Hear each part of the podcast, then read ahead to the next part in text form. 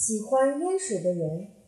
住在尼罗河边的埃及人，不但不怕水灾，还每年盼望河水泛滥。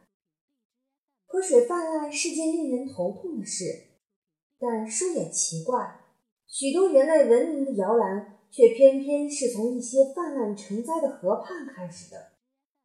有两条河中间的巴比伦向西南方走去，越过一个叫红海的狭长海域。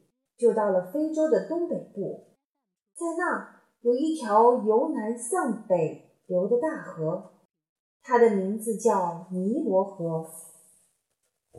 大约在公元前四五千年左右，也就是和苏美尔苏美尔人差不多的时候，沿着尼罗河两岸也有了人的踪迹。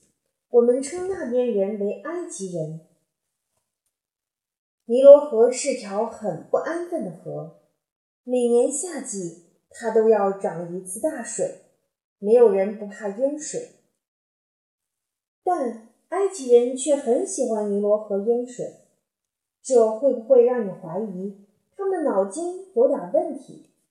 当然，我知道有些例外，譬如许多小孩喜欢玩水，越是玩得浑身湿透、水渍满地，他们越是起劲儿。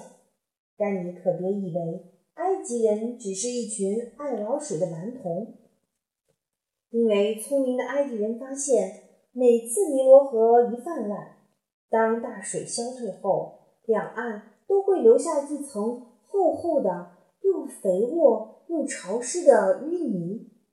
在这种土地上，只要种子落在上面，用不着施肥，就能长出丰硕的小麦。枣椰等食物，可是离开河的两岸却竟是一大片什么也长不出来的沙漠。因此，埃及人十分感激淹水带来的财富。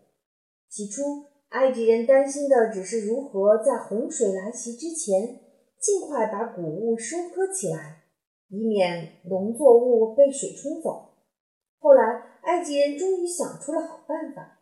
他们在地上竖起石柱，每天黎明前，总有专门的人负责观察太阳照射石柱时所造成的影子的角度变化。经过长时间的观察，他们发现影子的变化和气候季节的变化居然都是一致的，而且都有一定的规律。同时，还知道每次洪水来临前。总会有一颗闪亮的星星出现在黎明前的天空，那颗星星被我们称作天狼星。由于天狼星每隔三百六十五天出现一回，埃及人便把这段时间定为一年，每年分成十二个月。于是，埃及人有了自己的历法。不过，这历法和巴比伦的不同，他们是按照。太阳的变动来计算日子的，河水泛滥的时间可以确定了。可是每回涨水过后，田地的分界线却消失不见。为了重新分配，避免争吵起见，埃及人发明了一套测量面积的法子，让大家都觉得十分公平。你或许知道怎样计算方形、三角形、梯形面积吧？对于这些算术和几何学，很早很早的古埃及人就已经相当内行了。尼罗河对埃及人来说简直太重要了。比方说，它是条水量充沛的大河，所以很适合行船。巧的是，在它沿岸的沼泽里，生长着一种既长且阔、像芦苇一样的植物——植草。它不但可以编成垫子、篮子、盒子、鞋子、家具以及上好的绳索，甚至还可以造船。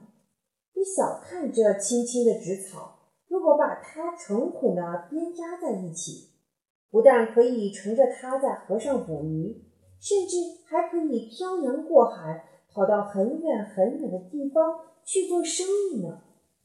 古代的埃及。尽管有许多纸草船，不过有钱有地位的人却以拥有一艘木头船为荣。因为在埃及，除了尼罗河沿岸能够生长树木以外，其他地方都是寸草难生的红土沙漠，所以木头自然比较珍贵了。埃及人似乎非常善于使用木头，譬如他们会用纸草编的绳子，把两根弯弯的木条绑在一块儿，挖土、锄地、修渠道。他们还会把木头做成弯曲形状的木条，当做打猎的工具。等打下沼沼泽中的水鸟后，再由训练的像猎狗一样的猫把受伤的水鸟衔回来。除了猫以外，埃及人还训练狒狒帮忙摘取树上的果实，饲养猴子、鹅作为休闲时的玩伴。你觉得他们的生活有趣吗？不过，他们也有些头痛的问题呢，例如凶蛮的鳄鱼会踩坏河边的田地，力大无比的河马会顶翻船只，有毒的眼镜蛇令人防不胜防。埃及人本来没有国家，他们只是些散居在尼罗河边一个个小部落而已。后来才渐渐合并成南北两个国家。在北方靠近尼罗河下游的叫下埃及王国，国王戴红色筒状的帽子，以蛇神作为保护神，以蜜蜂作为国徽。在南方的叫上埃及王国。国王戴白色的帽子，以神鹰作为保护神，以白色百合花作为国徽。后来，下埃及和上埃及王国被上埃及王国的一位叫美尼斯的国王统一起来。为了纪念统一战争的胜利，美尼斯把决战胜利的地点命名为白城。往后，这里就成了古埃及王国的首都孟菲斯城。关于美尼斯的生平，我们知道的不多。我们晓得的是，他自称上下埃及之王，有时戴白色帽帽子，有时戴红色的帽子，有时戴这两种颜色合聚在一起的帽子，象征上下埃及的统一。他新建了一些水利工程。使大家对尼罗河的水能够利用的更好。他不不许人们再叫国王的名字，而要尊称国王为。法老的意思是大房子，也就是宫殿的意思。这有点像我们中国古代称皇帝为陛下，是差不多的意思。他并且规定，法老死后由他的儿子继承王位。儿子死了以后，由儿子的儿子继续做法老。美尼斯活在世界上的时间大约在公元前三二零零年左右。这个时间或许要晚一点，或许还要早一点，也说不定。因为对于五千多年前的事情，我们实在很难说得准确。所以你不妨就记住这一年，把它当做埃及。古王国的起点。